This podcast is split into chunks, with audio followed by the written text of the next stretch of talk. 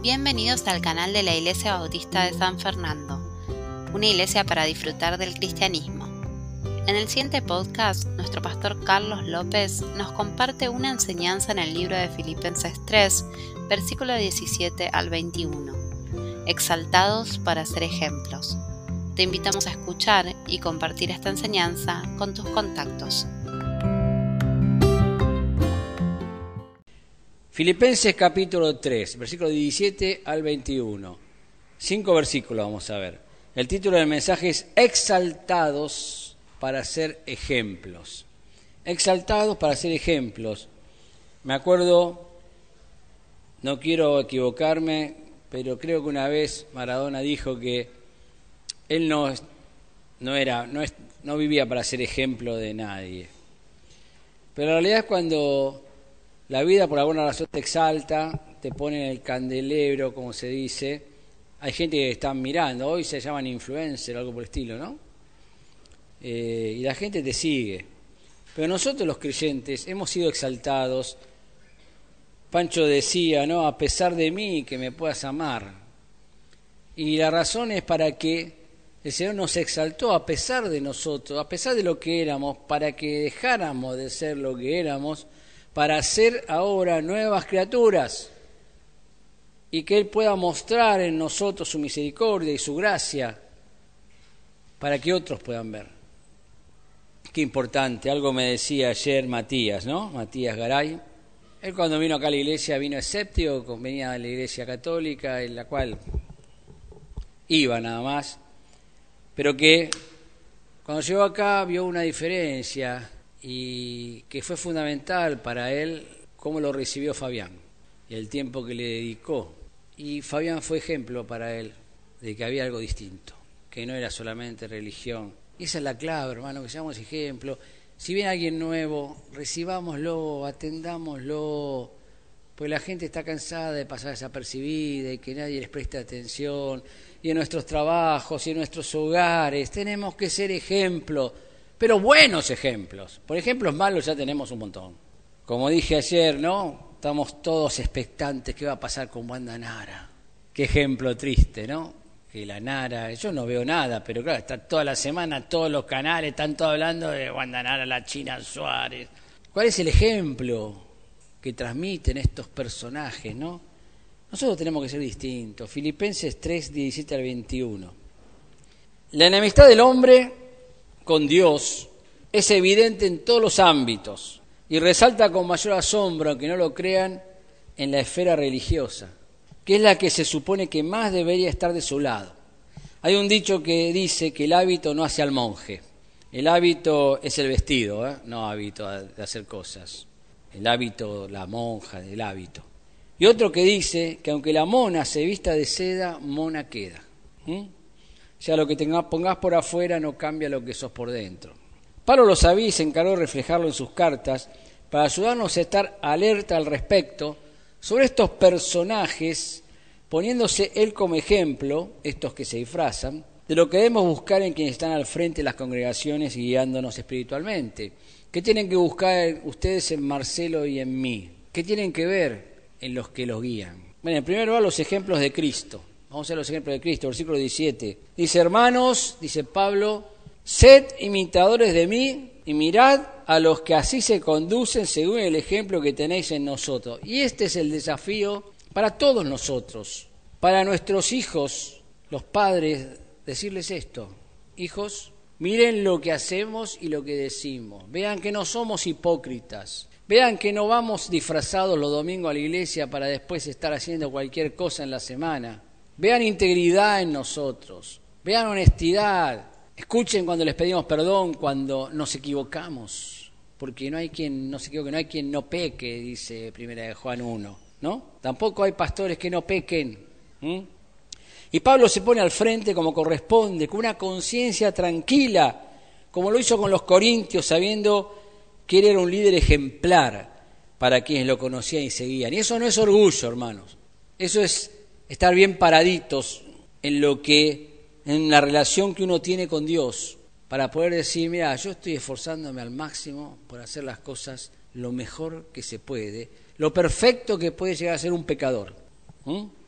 En 1 Corintios 11.1 le dijo, sed imitadores de mí, así como yo de Cristo. Pablo decía, yo estoy imitando, imitando a Cristo. Hermanos queridos, yo estoy imitando a Cristo, Carlos López. Ya sé, me falta un montón. Pero lo estoy haciendo y me estoy esforzando y no es fácil. Como dije ayer, la santidad es cara, cuesta mucho ser santo, porque es mucho más fácil no serlo. Hay una canción de Joan Manuel Serrat que dice, bienaventurados los castos, porque tienen la oportunidad de dejar de serlo a la vuelta de la esquina. Y esa es la realidad que vivimos. Es muy fácil pecar, es muy fácil caer, es muy fácil apartarse, es muy fácil enfriarse y es muy difícil mantenerse. Y me encanta cuando veo personas tiki, tiki, tiki, tiki, no sé, María Luisa, la conozco ahí en 95, tiki, tiki, tiki, tiki, con, con todas las dificultades. Pero vos vas a verla los domingos en la iglesia y luchando. Y no es fácil. Y así podría nombrar un montón, porque los conozco, porque soy su pastor, porque sé cuáles son sus agonías, las que me, las que me transmiten, obvio, no, puedo, no, no, no soy profeta. No es fácil, no es fácil. El modelo de todo cristiano es Cristo y es, y es imprescindible que los líderes seamos muy firmes en este aspecto, porque las personas no pueden ver físicamente a su Salvador, no se puede ver a Jesús. Y de alguna forma lo deben ver en nosotros, en los líderes, sabiendo que ninguno es perfecto. Los hijos tienen que ver a Jesús en, sus padres, las esposas tienen que ver a Jesús en sus esposos, tienen que ser amadas como Cristo amó a la iglesia.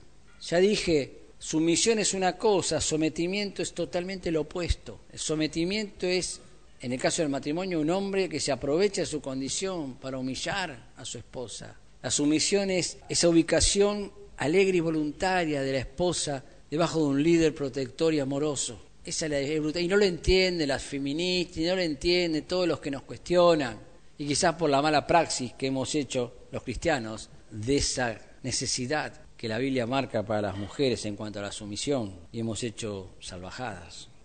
1 Corintios 10, 24 dice, ninguno busque su propio bien sino el del otro, ninguno. Es absoluta la palabra, ninguno. Y esto se, equilibra con amar a los demás como a nosotros mismos, ¿no? Obviamente. Lo que está hablando es en contra del egoísmo. Ninguno busca exclusivamente, egoístamente, solamente su bien.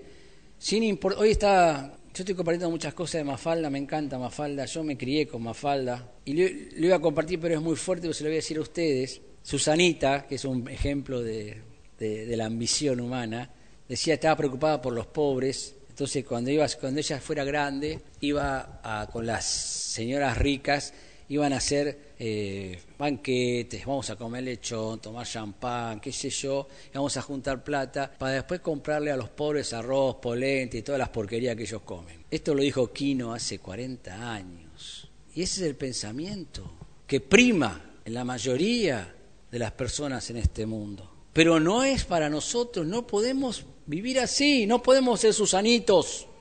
Es muy frustrante para alguien que confió en su pastor descubrir que este es un chanta, del cual ni siquiera se puede estar seguro de su salvación.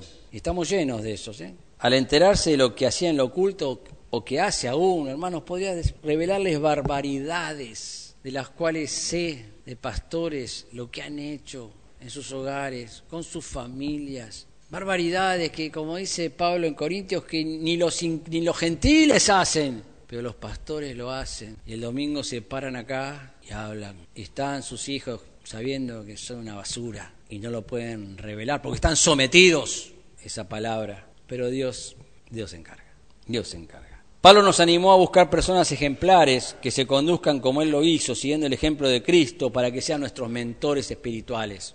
Gracias a Dios, cada generación de cristianos es provista por Dios, por supuesto, de esta clase de hermanos y hermanas llenos del Espíritu Santo, que son un reflejo visible del Dios invisible. Cada uno tendría que tener la, altura con humildad de decir, ¿querés ver a Dios? Mirame a mí. Fíjate cómo actúo. Pero vos pecás, sí, porque soy humano. Pero ¿cuánto me esfuerzo para no pecar? Dios no tiene que esforzarse para no pecar, no puede pecar. Pero nos manda a imitarlo a Él y nosotros tenemos que tener esa conciencia libre, como dice Pablo, verdad digo y no miento. Pongo a Dios por testigo ¿Podemos nosotros poner a Dios por testigo de nuestra conducta en todo tiempo? Sabiendo que no hay secretos entre Él y nosotros, pero con esa tranquilidad. Siempre me acuerdo del mensaje que dio Marcelo de Daniel cuando le hicieron una, una auditoría, usó esa palabra él. Lo dio como hace 20 años, ni me acuerdo. Va, varias veces lo dio. Y los enemigos querían buscarle algo para, para atacarlo y le mandaron a hacer una auditoría, dijo Marcelo, y entraron y le revisaron los cajones, le agarraron la computadora, se fijaron en internet, el historial, qué miraba, qué no miraba, etcétera, etcétera, etcétera, y volvieron y dijeron, la única, la única cosa que encontramos para acusarlo es que, es que es muy fiel a Dios. Qué lindo que te acusen de eso, ¿no? Que sos muy fiel a Dios. Y una guía resumida de lo que Dios quiere ver en quienes sean ejemplos se encuentra en la carta Colosenses 3, 12 al 24. Dice, vestidos pues como escogido de Dios. El hábito que tenemos tiene que ser correspondiente a lo que decimos si somos monjes, si somos hijos de Dios. Vestidos pues como escogido de Dios, santos y amados de entrañable misericordia, de benignidad, de humildad, de mansedumbre, de paciencia, soportándoos unos a otros. ¿eh? Qué difícil que nos cuesta soportarnos. Si no somos perfectos, tenemos que soportarnos, porque vamos a fallarnos, vamos a maltratarnos, no digo todo el tiempo, todos los días, pero en algún momento se, nos, se nos va a saltar la cadena, como se dice, y vamos a quedar ahí pedaleando en el aire. Y perdonándos unos a otros, si alguno tuviere queja contra otro, de la manera que Cristo perdonó, todo nos perdonó. Así que tenés que perdonar todo. Así también hacedlo vosotros. Y sobre todas estas cosas, vestidos de amor, vuelve a decir, vestido, vestido, vestido. Porque la gente lo que no, ustedes no me ven desnudo a mí, me ven vestido. Eso es lo que ustedes ven. Como cristianos, ustedes tienen que ver amor en mí, tienen que ver misericordia en mí. Yo tengo que verlos en ustedes. Benignidad, mansedumbre, templanza. ¿eh? Porque el amor es el vínculo perfecto, pues el amor soporta todo, como dice 1 Corintios 13, todo lo sufre, todo lo espera, todo lo cree. Y la paz de Dios gobierna en vuestros corazones. Vivamos en paz, el mundo está en guerra, se están matando, tenemos elecciones, acá un desastre, un caos, están tirando con todo. No tienen paz. Hay un tipo que va y saca la foto de los que murieron y vos te pones a analizar y decir, ¿por qué hizo eso? ¿Cuál es la explicación? Que no hay gente que cree como él, que murió, de entre los 117.000 que hay. No, es cosa que no tiene explicación. Y la paz de Dios gobierna vuestros corazones, a la que asimismo fuiste llamados en un solo cuerpo, un solo cuerpo, una sola iglesia universal. Y sed agradecidos, agradecé, agradecé. Osmar no puede mover más que los labios, no puede mover nada de su cuerpo, nada. En cualquier momento le van a colapsar los pulmones y se va a morir. Nada. Yo estaba sentado ahí a su lado viendo una persona que no se mueve hora tras hora, tras hora, tras hora, que no puede hablar. ¿De qué te quejas? Decime cuál es tu queja. ¿Mm? Sé agradecido. Sed agradecidos. La palabra de Cristo mora en abundancia en vosotros, enseñándoos y exhortándoos unos a otros en toda sabiduría, cantando con gracia en vuestros corazones al Señor con salmos e himnos y cánticos espirituales. Por eso cantamos los domingos porque queremos alabar al Señor y estar juntos y escuchar. A mí me encanta escucharlo. Escuchar a los niños. He visto generaciones y generaciones de coro de niños y he visto a muchos de ellos crecer, casarse, formarse, pero a muchos más desaparecer. Desaparecen. Y muchas veces porque sus padres desaparecen y se los llevan con ellos al mundo. Para el único lugar al cual se puede ir al salir de la iglesia es al mundo. No hay otro. No hay otro. Y todo lo que hacéis, sea de palabra o de hecho, hacedlo todo en el nombre del Señor Jesús, dando gracias a Dios Padre por medio de Él. Qué carta preciosa, Colosenses. Igual tesalonicenses. Casadas, estad sujetas a vuestros maridos como conviene en el Señor. Maridos, amad a vuestras mujeres y no seáis ásperos con ellas, no sean brutos. No hagan chistes groseros. Trátenlas bien, tratémoslas, incluyéndome. Nos aman. Se jugaron a estar con nosotros el resto de sus vidas y a atendernos. No seamos ásperos. Hijos, obedeced a vuestros padres en todo, no en algunas cosas, en todo. ¿Por qué razón tengo que hacer eso? ¿Eh? Porque esto agrada al Señor. Esa es la razón. Porque agrada a Dios que los hijos obedezcan a los padres. Padres, no exasperéis a vuestros hijos para que no se desalienten. No seamos padres que irritamos a nuestros hijos con nuestras demandas, con nuestras decisiones absurdas.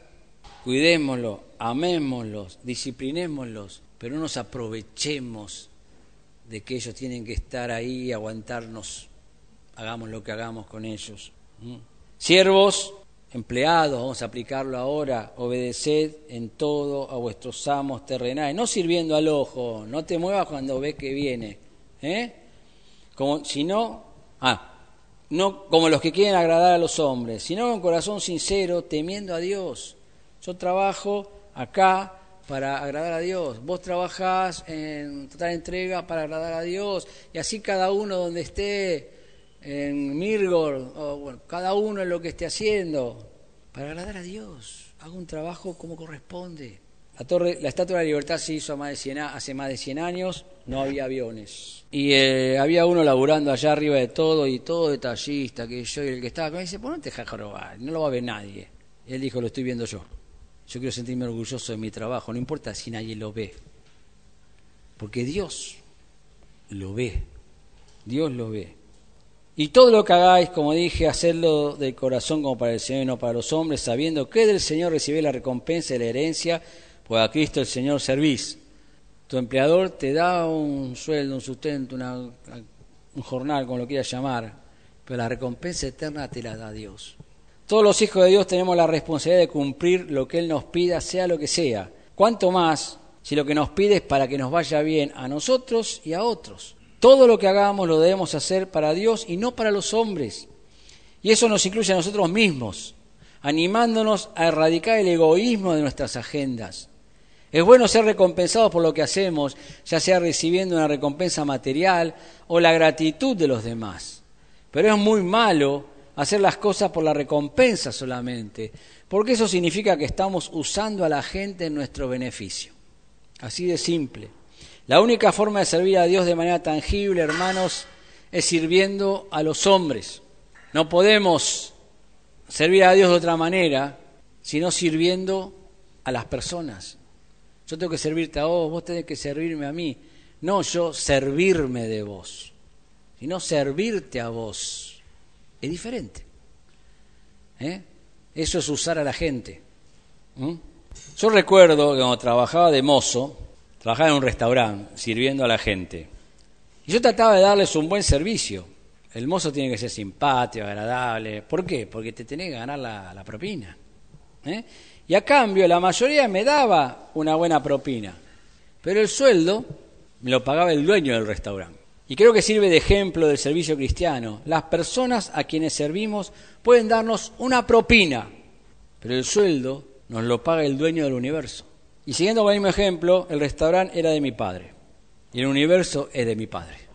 Y en mi caso es una coincidencia, ¿no? Y quiero aclarar que no todos me daban propina. Hay gente que es muy miserable. Podés matarte atendiéndolo y te, gracias. Y cuando vas, no, no, hay, no hay nada. Nada. ¿Mm? Pero siempre cobré mi sueldo. Dios no nos va a dejar sin nuestra recompensa. Pensemos en que ser ejemplo de los demás nos coloca a la altura de Job y María, entre otros, quienes fueron exaltados por Dios. ¿no? Ellos fueron escogidos por Dios para dos tareas fundamentales para toda la humanidad. Job se enfrentó a Satanás, demostrándonos que se pueden soportar las pruebas, sean cuales sean. Y María concibió al Salvador, reconociendo su bajeza. Y ambos fueron elegidos por ser un ejemplo Dios no dijo, agarrá cualquier pibita de ahí, de Israel, y metele a, Jesús adentro. No, no fue así. ¿Mm? Fueron personas que se habían ganado el respeto y la admiración de Dios. Cuando Dios le dice a Satanás, ¿viste a mi siervo Job? Está diciendo, ¿viste? Mi bebé, mi bebé Job, mi hijo Job, ¿viste lo que es? ¿Mm? Necesitamos ser fuertes como ellos, por nosotros y por los demás. Romanos 15, 1 y 2 dice, así que los que somos fuertes debemos soportar la flaqueza de los débiles y no agradarnos a nosotros mismos. Cada uno de nosotros agrada a su prójimo en lo que es bueno para edificación. Hay gente que es débil en la iglesia, necesitan de hermanos fuertes para ayudarlos a discernir lo que es malo, lo que es bueno, lo que parece que es malo, pero no es malo, es bueno. Edifiquemos a otros a través del ejemplo para que nos crean. Y edifiquemos y edifiquémonos a través de la disposición, estar dispuestos. Segundo punto, los enemigos de Cristo. El primero era, ya me olvidé, los ejemplos de Cristo. El segundo, los enemigos de Cristo, versículo 18 al 19, Filipenses 3, porque por ahí andan muchos de los cuales os dije muchas veces, y ahora, ahora lo digo llorando, que son enemigos de la cruz de Cristo. Está lleno de enemigos de Dios. El fin de los cuales será perdición, cuyo Dios es el vientre. hacer lo que me gusta, comer lo que quiero, satisfacerme mis pasiones. ¿eh? Y cuya gloria es su vergüenza, que solo piensan en lo terrenal. Desde la instauración del cristianismo en todas las épocas, en múltiples, en múltiples idiomas, en diversas geografías y con propósitos similares, se han consolidado por cierto tiempo los enemigos de Cristo. Muchos de ellos verdaderos antecesores del anticristo. Hoy en día se llaman de diversas formas, judíos, musulmanes, mormones, testigos de Jehová, incluso cristianos. Algunos atacan desde afuera y otros desde adentro. Y ya hemos visto en otros mensajes que no todos los cristianos son cristianos genuinos. Todos los que vienen a la iglesia o van a la iglesia no son cristianos, no todos. La mayoría son religiosos. Hablábamos ayer en la entrevista y los tres, aparte de los coach Martina, Matías y Brando, nos dijeron, sí, nosotros íbamos a la iglesia, pero no éramos creyentes. Y no es porque sean hipócritas, ¿no? que iban por, por tradición, porque yo, pero se fueron dando cuenta. ¿Entendieron? Y creyeron. Y es muy linda el, del testimonio de los tres, pero prácticamente no hubo personas en su conversión. Fueron dando cuenta, leyendo la Biblia, entendiendo que había cosas que no, no coincidían, y creyeron, y Dios les dio la salvación. Y es lindo escucharlo, dice, Dios me dio la salvación. ¿Mm? Primera de Juan 2, 3 y 6 dice, y en esto sabemos que nosotros le conocemos y guardamos sus mandamientos. El que dice, yo le conozco, oh, oh", y no guarda sus mandamientos, el tal es mentiroso y la verdad no está en él. Y las iglesias están llenas de estos personajes. Pero el que guarda su palabra, en este verdaderamente el amor de Dios se ha perfeccionado. Por esto sabemos que estamos en él. El que dice permanece en él debe andar como el anduvo. Vos sabés si sos cristiano verdadero, si estás cumpliendo los mandamientos. Si no lo estás cumpliendo, no, somos, no sos cristiano. Si querés creértelo, créetelo, qué sé yo. Te va a llevar una gran sorpresa cuando te mueras. Porque engañarse a sí mismo es lo más estúpido que puede haber. A los demás puede engañarlo, pero engañarte a vos mismo y terminar en el infierno. Es incomprensible. Como dije ayer, hay cristianos que están cayendo, cayendo, cayendo en caída libre y vos le decís, mirá lo que estás haciendo con tu vida. Y no, estoy volando. El piso está ahí abajo, en algún momento lo tocás, ¿eh? Primera Juan 4.1 dice, amados, no creáis a todo espíritu, sino probad los espíritus si son de Dios, porque muchos falsos profetas han salido por el mundo, está lleno. Hay de todo. Tenemos la saladita de los profetas. Tenés Nike, todo trucho, obvio, ¿no? Vos te comprás, tiene el dibujito. Pero no te va a durar lo que te dura el verdadero. Y el falso profeta no te va a durar. Te va a sacar todo lo que pueda sacarte y después va a desaparecer o vos te vas a ir cansado de que te curren. Y podemos citar más versículos, pero con estos alcanza para que sepamos que debemos estar alerta para no ser engañados, ni autoengañarnos al respecto. Ojo con eso, ¿eh? Mateo 7, 12 al 23 dice, así que todas las cosas que queráis que los hombres hagan con vosotros, así también haced vosotros con ellos, porque esto es la ley y los profetas. Volviendo a Susanita, en una tira lee, dice, al revés, dice, no le hagan a los demás, no le hagas a los demás lo que no te gustaría que te hagan a vos. Y ella dice, qué lástima. ¿Mm? Y esa es la idea. Entrad por la puerta estrecha porque ancha es la puerta y espacioso el camino que lleva a la perdición y muchos son los que entran por ella. Son muchos los Guandanara, los Mauricardi, y lo digo ahora porque están, pero pueden poner nombre, Maradona. Ya se habrá encontrado con el barba, como decía él. ¿eh? Porque estrecha es la puerta y angosto el camino que lleva a la vida, y pocos son los que la hallan. Guardaos de los falsos profetas, otra vez, que vienen a vosotros con vestido de oveja, por supuesto, si no lo descubrí enseguida. Pero por dentro son lobos rapaces, por su fruto los conoceréis. Son un ejemplo, son, un, son santos, ¿Acaso se recogen uvas de los espinos o higos de los abrojos? Así todo buen árbol da buenos frutos, pero el árbol malo da frutos malos. Es obvio. No puede el buen árbol dar malos frutos, ni el árbol malo dar frutos buenos. Todo árbol que no da buen fruto es cortado y echado en el fuego. Así que por su fruto los conoceréis. No todo el que me dice, Señor, Señor, entrará en el reino de los cielos. Ayer le decía a Brandon, una oración a Brandon, creo que era a Matías, no me acuerdo los tres, porque, que hablaban de que no creía, creo que era Matías, que él no creía que una oración lo pudiera salvar. Y yo le dije, ninguna oración te salva, Dios salva. Y acá lo dice, no todo el que me dice Señor, Señor, entrará en el reino de los cielos. No, no, no porque ores, no porque hagas algo vas a entrar al cielo, no. Únicamente entras al cielo si sos salvo y yo te salvo. Y después, ojo cómo vas a entrar, más vale que entres santificado. ¿Mm? Porque Pedro dice, si no, así como por fuego vas a entrar, ¿viste? Cuando se te incendia la casa y tienes que salir corriendo y no puedes sacar nada. ¿Vieron allá en España el volcán ese que está arrasando todo y la gente sale, o en California cuando se incendia acá, en el sur, y pierden todo, no tienen tiempo de sacar nada. Y Pedro da ese ejemplo, que muchos cristianos van a llegar así al cielo sin nada, porque todo lo hicieron para la tierra y se va a quemar todo acá.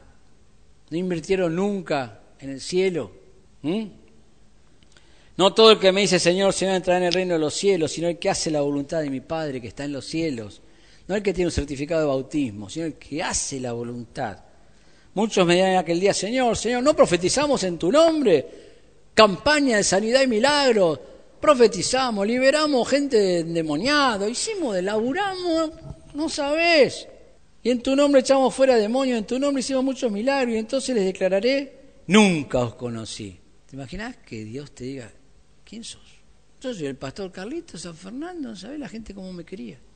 Nunca te conocí, nunca te conocí.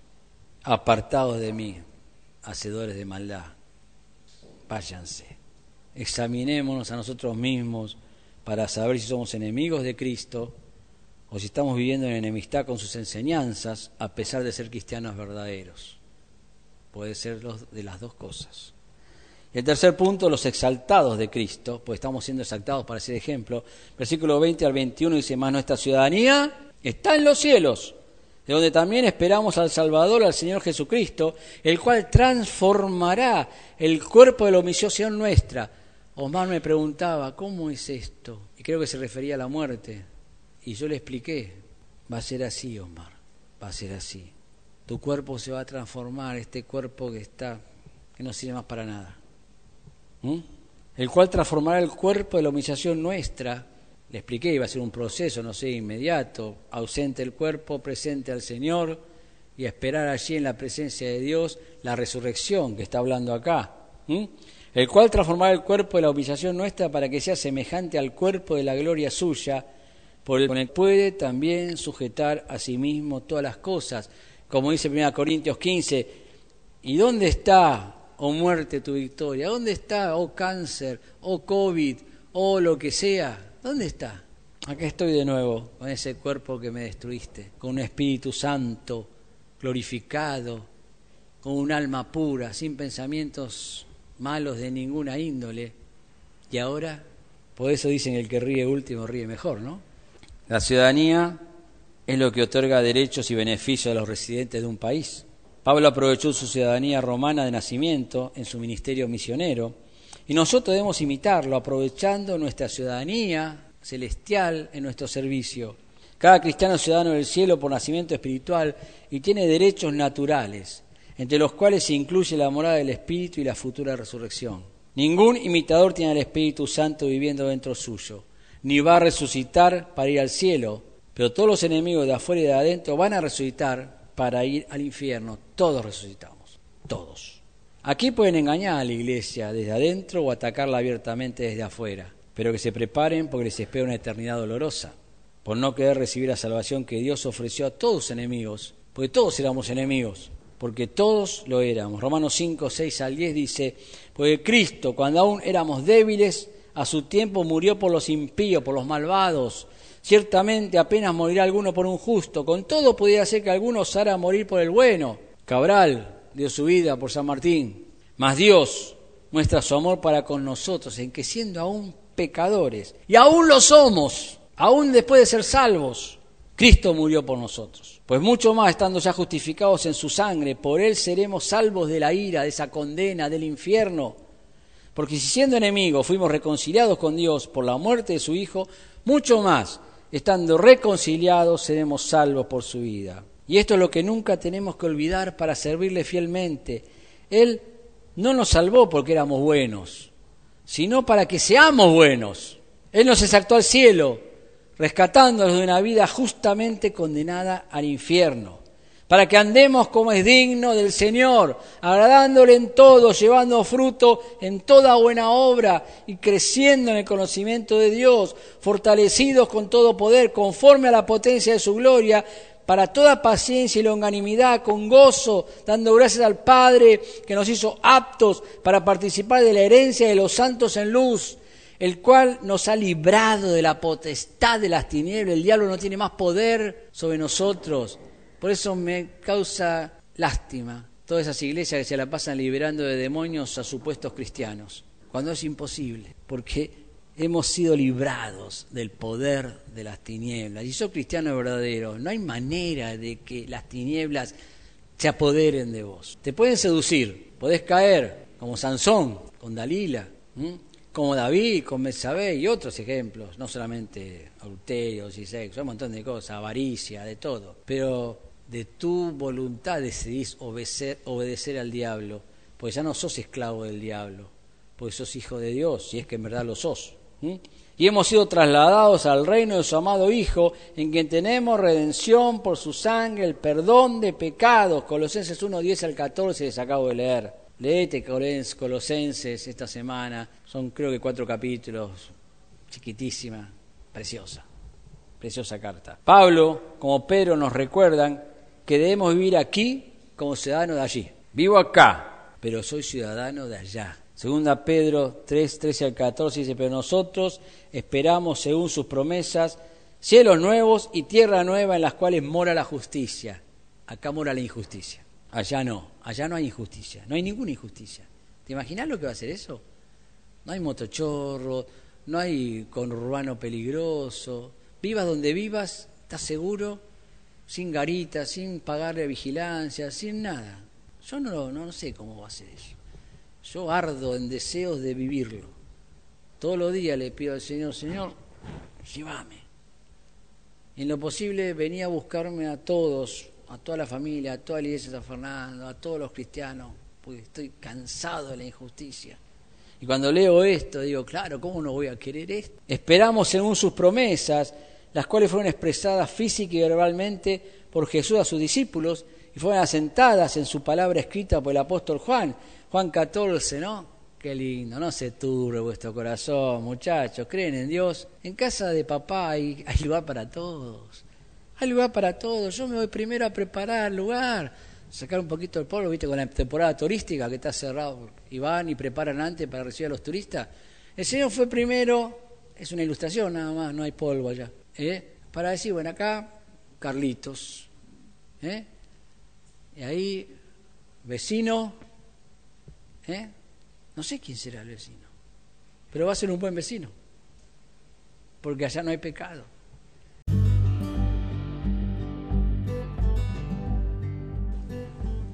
Conclusión, vivimos rodeados de enemigos de Cristo, adentro y afuera de las iglesias. Pero Él nos exaltó para que siguiéramos su ejemplo, porque no se puede permanecer firme si no se permanece santo. No hay manera. Por eso los cristianos caen, porque no son santos. Son santos posicionalmente, porque Dios nos hizo santos pero no invierte en la santificación. aplicación, esforcémonos en enfocar nuestros pensamientos en esta realidad para que las cosas de este mundo no nos distraigan de los propósitos de Dios. Esos propósitos que Dios estableció para los que de antemano exaltó desde antes de la fundación del mundo para que seamos ejemplos. Que el Señor les bendiga.